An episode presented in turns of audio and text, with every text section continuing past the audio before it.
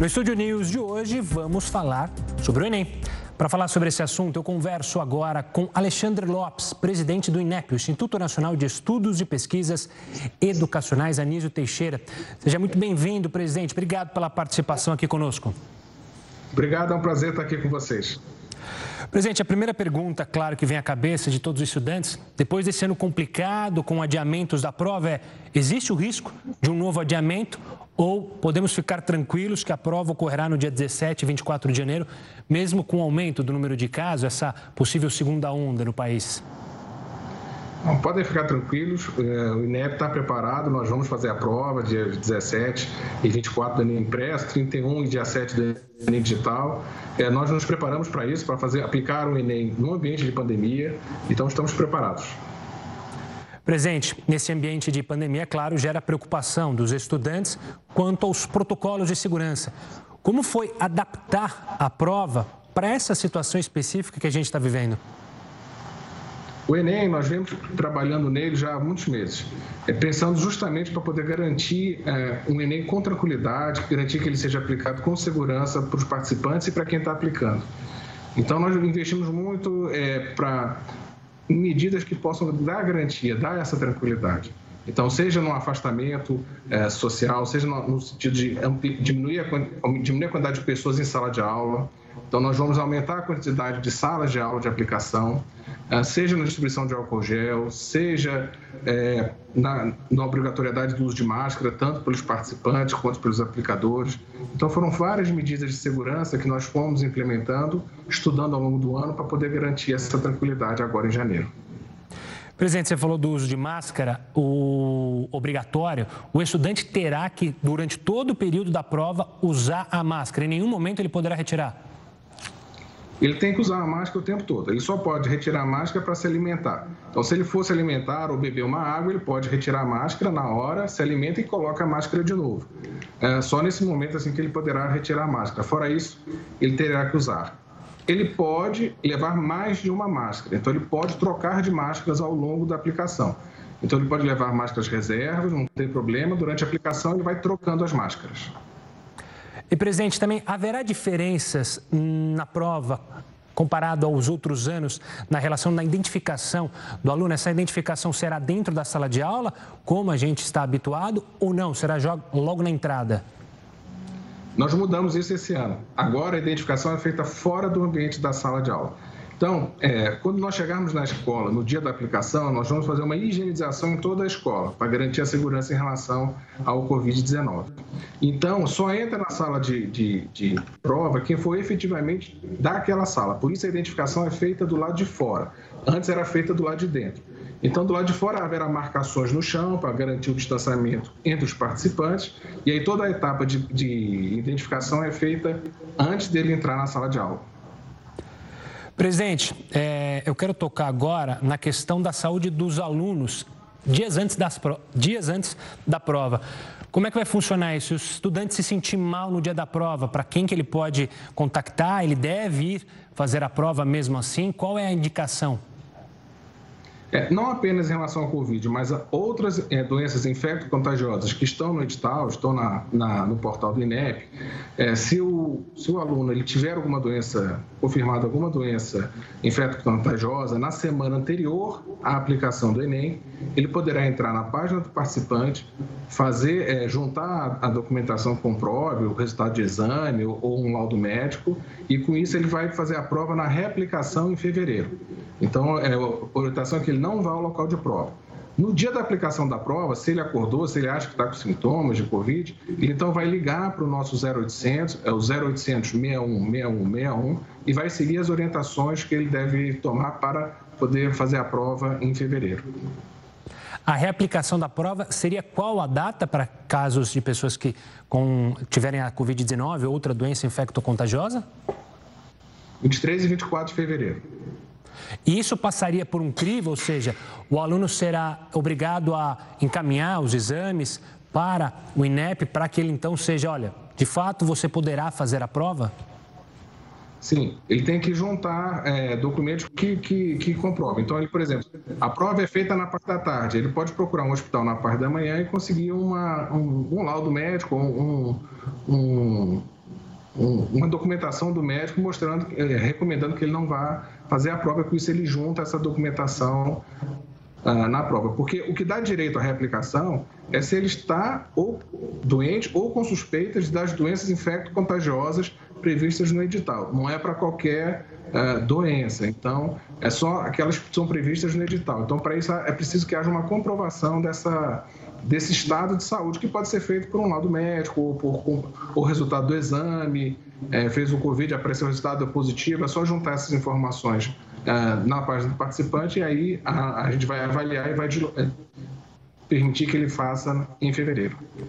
Presidente, outra novidade desse Enem é a, o formato digital, uma prova em formato digital. Eu queria que o senhor explicasse como vai funcionar esse projeto piloto para esse ano. É, essa é, é uma política nossa da gente passar a fazer as provas em meio digital. Isso é muito importante. A gente viu o quanto que o ensino remoto ele foi importante nesse período de pandemia.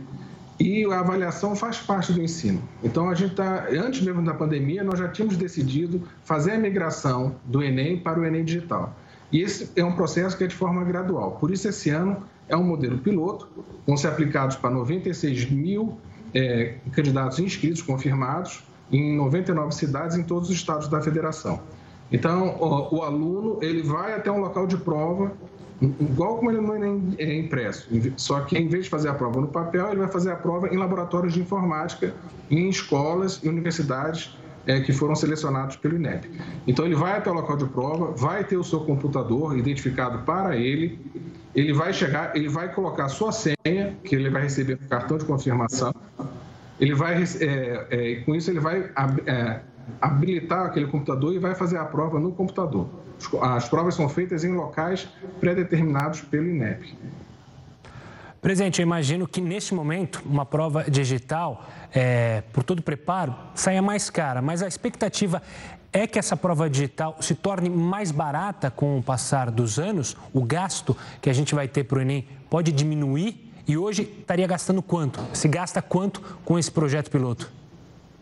É, hoje, nós, é, quando nós, existe um custo de implantação, né, de implementação de um modelo de prova e o custo de aplicação. Hoje, quando falamos no Enem Impresso, a gente fala apenas do custo de implementação, de, de aplicação, porque o custo de implementação já foi diluído ao longo do tempo. Então, por exemplo, nós aqui no INEP temos salas seguras para a manipulação das provas e do banco de itens. Isso foi um investimento, isso foi um dinheiro que foi gasto no passado. Hoje, esse gasto já está depreciado. Então, a mesma coisa em relação ao Enem Digital. Hoje, ah, com o aumento dos laboratórios de informática nas escolas, nas universidades, a gente, com a ampliação dessa base de locais de aplicação de prova, a tendência é o custo cair e se igualar ao, ao impresso ou ficar menor. Mas existem outros ganhos. A prova digital, ela vem é, é, melhorar outras coisas que no papel a gente não podia fazer. Por exemplo, no Enem em papel, a gente só tem um dia de aplicação no ano. Então, se o aluno perde aquela prova no ano, ele tem que esperar o ano seguinte para fazer o Enem. Com o Enem digital, não vai ser assim, porque ele vai ter várias provas ao longo do ano. Porque essa logística de imprimir provas, levar para os locais de prova, faz com que a gente só faça num único dia. E com o Enem Digital, você vai ter vários dias de aplicação de provas. Isso vai facilitar a vida do aluno. Além disso, a gente vai aplicar provas em cerca de 1.700 e poucos municípios. Então, em vários locais, o aluno tem que ir para a cidade vizinha para fazer a prova do Enem. Como o Enem vai ser digital será em vários dias diferentes, nós podemos aplicar em cidades diferentes. E com isso levar o Enem para todos os municípios do Brasil de modo que o aluno não precise mais ir para uma outra cidade fazer a prova, mas ele faça na sua própria cidade e, se possível, na sua própria escola, onde ele terminou o ensino médio. Então, é, esse é um ganho de logística que a gente vai ter. Outro ganho é com relação à forma como a prova é feita. É, assim como no PISA, que quem aplica no Brasil é o INEP, que já é, no Brasil já é aplicado o PISA em formato digital, com o Enem digital, nós vamos poder melhorar as questões de prova. Então, vamos poder fazer questões de provas melhores, de modo que o aluno, a gente consiga é, captar as evidências, o que o aluno efetivamente aprendeu, de uma forma melhor, com questões mais sofisticadas, envolvendo áudios, vídeos, é, respostas construídas. Então, o Enem Digital permite que a gente faça provas melhores, questões melhores. Então, tudo isso são ganhos que a gente vai ter com a prova digital. É, além, é, não é só apenas uma questão de custo, mas tudo aquilo que tem do ponto de vista pedagógico, aquilo que é importante para a educação. Ainda falando de custo, presidente, é, por causa da pandemia, o custo do Enem extrapolou demais o que era previsto, obviamente, lá em janeiro?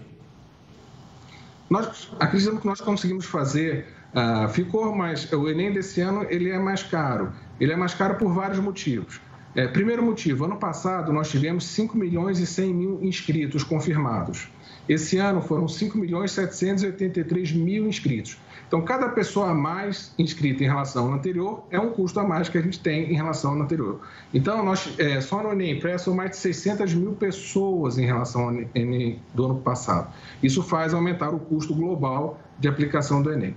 Além disso, temos o Enem Digital e temos também as medidas do Covid, em que tivemos que é, é aumentar a quantidade de salas para diminuir a quantidade de alunos é, em, cada, em cada sala. Isso aumenta o custo, mas foi menor do que se esperava.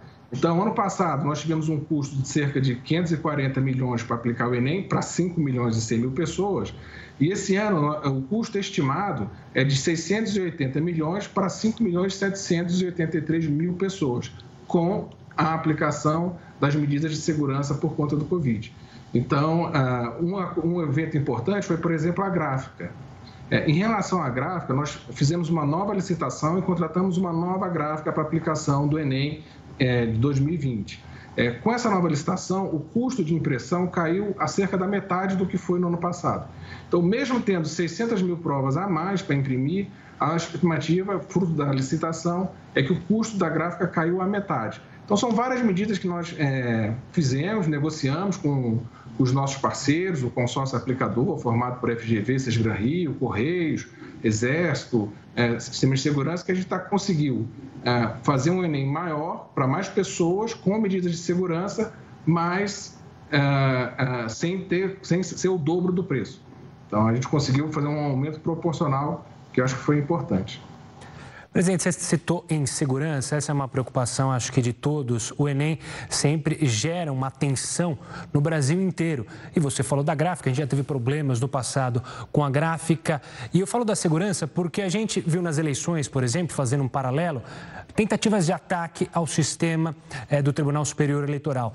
Como o INEP está se preparando justamente para ações talvez isoladas de criminosos que tentam é, tumultuar o ambiente do país e também com aqueles criminosos que agem como uma máfia para justamente burlar é, as notas do Enem, tentar qualificar estudantes. Como tem sido esse aparato para o preparo para essa para a aplicação da prova deste ano? É, a questão da segurança no Enem é fundamental. É a credibilidade do exame que garante a sua importância. E isso é um trabalho contínuo no INEP. Então, o INEP está sempre pensando e discutindo formas de aprimorar e melhorar as questões de segurança.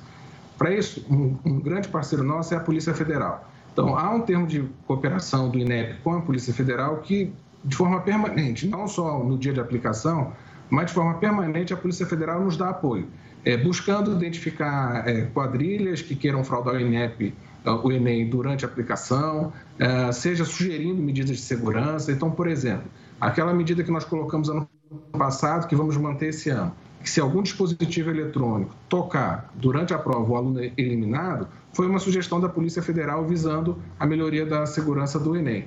Então, a gente, a gente conta com essa parceria dos órgãos de segurança, em especial a Polícia Federal, nós é, buscamos sempre também é, melhorar o processo, revisar nossos procedimentos para poder garantir a segurança. Presidente, há pouco você falou justamente sobre a possibilidade do Enem ser feito várias vezes ao ano. Essa, essa promessa, esse projeto do INEP já é pensando daqui um, dois anos, é, porque a gente tem o caso justamente de universidades que esse ano não vão adotar o Enem por conta de questões de cronograma, enfim. É, Para quando que é essa promessa de um Enem é, mais vezes ao ano? Já, já, já começou esse ano. Né? Veja, porque normalmente o Enem você tem o Enem impresso e a reaplicação. Esse ano já tem o Enem impresso e o Enem digital, que são uma prova a mais do que sempre foi feito no passado. Então, esse ano nós já colocamos uma prova a mais, que é o papel digital. E aí nós vamos implementar novas provas digitais ao longo dos anos, até que em 2026 vai ser 100% digital. Então, a nossa expectativa é de duas provas digitais em 2021, mas isso a gente está reavaliando por conta da pandemia. Talvez a gente só faça mais, novamente uma prova digital. Mas em 2022 serão pelo menos duas provas digitais além da prova em papel, depois três, depois quatro provas digitais além do, da prova em papel, até que em 2026 só vai ter prova digital. Então, é, durante a implementação do Enem Digital, você, a gente já vai disponibilizar várias provas ao longo do ano. Presidente Alexandre Lopes, obrigado pela participação aqui conosco no Estúdio News. É, e falando sobre esse Enem, que, claro, gera uma expectativa muito grande nos estudantes, ainda mais por esse momento que a gente vive em todo o mundo. Obrigado e até uma próxima e boa sorte. Obrigado, obrigado pela oportunidade de falar com vocês. O Estúdio News agora vai para um rápido intervalo, mas volta em instantes para falar mais sobre o Enem para você, estudante. Continue conosco. 0800 940 2358. Compre seu Sky pré-pago e recarregue.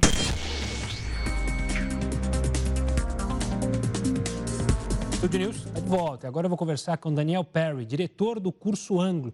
Daniel, seja muito bem-vindo. Obrigado pela participação aqui conosco. Eu que agradeço o convite, é um prazer participar. Daniel, eu queria começar conversando com o senhor justamente sobre um assunto que eu toquei há pouco com o presidente do INEP, sobre a prova digital, a versão digital. Como você encara essa novidade neste Enem deste ano? É uma boa novidade, né? Vai ser um teste, ok? Apenas em algumas cidades, com uma quantidade reduzida de candidatos em relação ao Enem tradicional impresso. Mas é um teste importante porque o Enem digital ele pode garantir maior agilidade na divulgação dos resultados futuramente. Então, isso né, é algo bastante legal, bastante interessante. O digital também pode abrir outras possibilidades para provas, eu vou usar o termo mais criativas. É, é possível isso? Eu posso imaginar uma possibilidade dessa no futuro? É possível, né? Porque digitalmente, é, dependendo de como for estruturada a plataforma, é possível que o candidato se depare né, com animações, vídeos, tá? É, até áudios, quem sabe, né? Para que ele, a partir disso, assinale a resposta correta.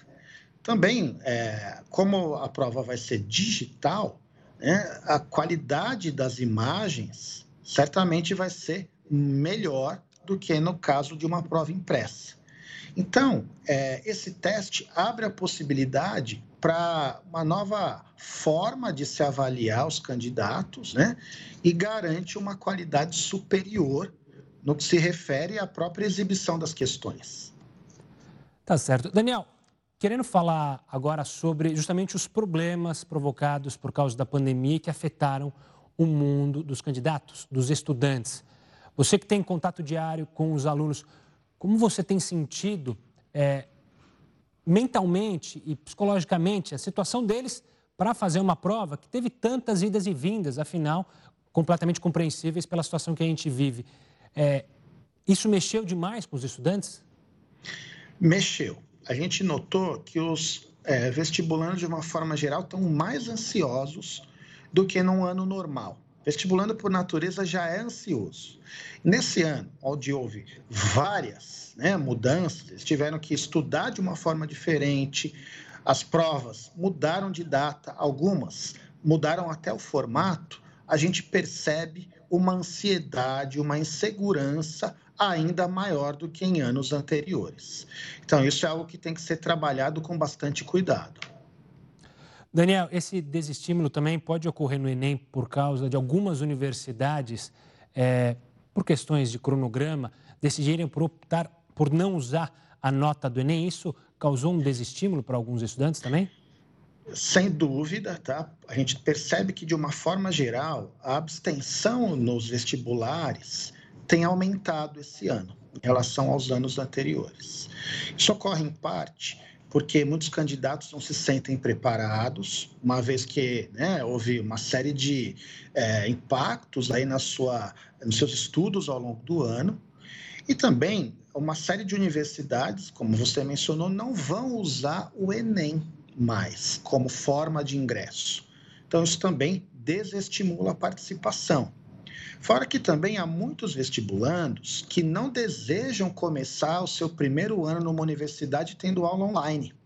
Então, alguns estão desistindo e deixando para se preparar só ano que vem, tá? para entrar só em 2022 na universidade. Bom, para aqueles que estão se preparando para esse ano, você falou da ansiedade. Existem maneiras para controlar essa ansiedade estudantil? Existem. A primeira delas é estabelecer uma rotina de estudos. A rotina, ela contribui para diminuir a ansiedade. Uma vez que para você ter uma rotina é necessário se planejar. Então, o planejamento de estudos direitinho, né, bem é, organizado, com a quantidade de aulas que vai assistir, de tarefas que vão ser feitas, de simulados que vão ser realizados, contribui para dar mais segurança. Também é interessante para diminuir essa ansiedade, atividade física. Né? A atividade física ela ajuda é, a pessoa a ficar menos estressada.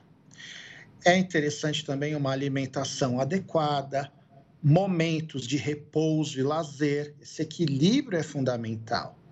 E, havendo né, a continuidade dessa ansiedade, buscar é, o auxílio de um profissional da área, de um psicólogo, de uma psicóloga. Daniel, é, desde o início do ano a gente se deparou com essa situação de tudo ser feito de maneira online. Os estudantes e também é, as escolas, os cursinhos, provavelmente foram um dos que mais sofreram para se adaptar com isso. A gente consegue fazer uma linha, de linha do tempo analisando o quão foi difícil e como a gente está, em que pé que a gente está agora, tanto para estudantes quanto para professores, se adaptamos a esse novo mundo? Sim. Olha, o momento mais difícil foi o inicial, tá? porque havia necessidade de transferir para o ambiente digital toda a escola, né? As aulas, os, o material, os simulados, os atendimentos de coordenadores e é, psicólogas. Então, esse momento inicial foi bastante intenso, bastante cansativo. Ao longo do ano, é, a gente percebe que muita gente foi se cansando, porque não estava acostumado a estudar né, de forma online. Então, muitos alunos é, se desestimularam e o engajamento foi algo muito difícil de se manter, tá? É, porque muitos alunos né, não estavam conseguindo ter o mesmo rendimento. Então, é, engajar esses alunos foi um grande desafio. Outro momento importante né, foi o processo de adaptação dos professores no início, né, muitos tiveram que aprender a lidar com ferramentas que nunca tinham é, trabalhado antes. E aí foram se adaptando. Tá? Não foi um processo rápido, foi um processo cheio de complexidades, de é, reveses. Né? E agora a gente está num momento, é, às vésperas das principais provas, de bastante ansiedade e estresse. Mas né, isso é normal, isso acontece todo ano. Agora, é, a diferença é que nesse ano os candidatos estão tendo que se deparar com um cenário diferente. Né? que é esse cenário aí de, no caso do Enem, por exemplo, de provas digitais, em outros casos de adiamento de datas ou mudança no formato da prova mesmo. Daniel, na sua avaliação, é, esse Enem vai ser um Enem justamente é, mais difícil, justamente por essa situação, pelo preparo que o aluno passou por esse ano tão conturbado? É, eu não acredito que a prova vá ser mais difícil, tá? Porque como a prova do Enem é fundamentada em habilidades e competências e corrigida através da teoria de resposta ao item, o nível né, de dificuldade é semelhante todo ano. Agora, o que pode acontecer é uma diminuição nas notas de corte por conta de um desempenho geral pior do que em anos anteriores. Isso pode acontecer. Tá? Não dá para prever que vai ser dessa forma. Mas uma vez que muitos estudantes tiveram impacto na sua preparação, muitos não conseguiram se preparar adequadamente, isso pode resultar num desempenho inferior. E isso pode levar a um rebaixamento das notas de corte das universidades. Daniel, você citou há pouco sobre essa dificuldade no engajamento do estudante. A gente vai ter que tirar esse ano de 2021 e imagino aqui que o senhor e outros colegas também já imaginavam, a gente pensava que 2021 a gente poderia retornar às aulas presenciais e isso, infelizmente, parece um pouco mais turvo neste momento. A gente vai ter que usar 2021 para justamente recuperar os estudantes, recuperar esse engajamento? Sem dúvida, né? Há indicativos de que pelo menos o início do ano letivo de 2021 ele vai continuar é, online ou, né, numa hipótese otimista, de forma híbrida, né? Parte das aulas presencialmente, parte né, à distância. Então, é, esse é o cenário que está se desenhando. Agora, houve perdas nesse processo de ensino e aprendizagem. E é importante, é, logo né, no início das aulas, é, uma avaliação do cenário para identificar em que pé que os estudantes estão, para identificar as lacunas, o que eles deveriam ter aprendido e não aprenderam. E a partir desses dados, se desenvolver um trabalho pedagógico para preencher essas lacunas e superar essas defasagens. Daniel, essas defasagens podem é, ser prejudicar, prejudicar esses estudantes no início do ano na universidade, você acredita? Acredito que na universidade não, né? Porque a gente está falando aí da ponta final, né, do ciclo básico, né? E a maior parte das habilidades e competências que esses estudantes tinham que aprender, eles aprenderam ao longo do, do ensino médio. Eu imagino que as é, defasagens mais graves se dão nas séries iniciais do ensino infantil, do ensino fundamental 2, tá? Porque é, esses alunos, eles perderam a base. Imagine uma pessoa, um aluno, né, uma criança que está em idade de alfabetização. Muitas vezes essa criança não conseguiu se alfabetizar adequadamente. Então, esse tipo de perda das séries iniciais é mais grave do que as perdas que ocorreram na ponta final do ciclo básico. Então, acredito que a gente deve olhar com mais atenção essa faixa etária ali das crianças, né? Elas tiveram perdas mais significativas. Certo. É, Daniel, olhando agora é, dicas mais práticas, vamos dizer assim, para os estudantes que vão realizar a prova logo mais no Enem. Nesse pequeno período que ainda tem até a prova, o que se dá para fazer e o que se deve fazer? Você já mencionou o controle da ansiedade, mas é possível ainda recuperar temas para estudar, se preparar para uma redação de maneira especial? É. Olha, o que, que dá para fazer nesse momento? Né? Primeiro, definir uma boa estratégia de prova. Porque nessa, né, nessas duas semanas que a gente tem até a, a, próxima prova, né, até os domingos aí do Enem, a gente não tem condições de aprender um monte de conteúdo. Então, a dica mais valiosa que eu posso dar é a definição de uma estratégia de prova a partir da realização de simulados. Então, é interessante que o vestibulando, ele faça provas de anos anteriores para definir uma estratégia, para é, trabalhar o controle de tempo, para pegar o jeito da prova. Isso é muito importante. Agora, do ponto de vista do estudo, é né, bastante é, estratégico o vestibulando abordar assuntos de maior incidência, ou seja, o vestibulando estudar os assuntos que mais caem no Enem. Então, ele pode, através da realização de provas de anos anteriores, identificar esses assuntos que mais caem e, nessa, nesses dias que temos aí, é, antes das provas, atacar esses temas. Redação também é importante se treinar, sobretudo a estrutura, não ficar tentando adivinhar tema. Treinar a estrutura da redação é mais inteligente do que ficar imaginando um tema que possa cair. Daniel, obrigado pela participação aqui conosco e pelas dicas valiosas aos estudantes que estão assistindo ao Estúdio News. Um forte abraço. Forte abraço. Bom, o Estúdio News fica por aqui. Eu conversei com Daniel Perry, diretor do curso Ango, e com Alexandre Lopes, presidente do INEP, o Instituto Nacional de Estudos e Pesquisas Educacionais, Anísio Teixeira.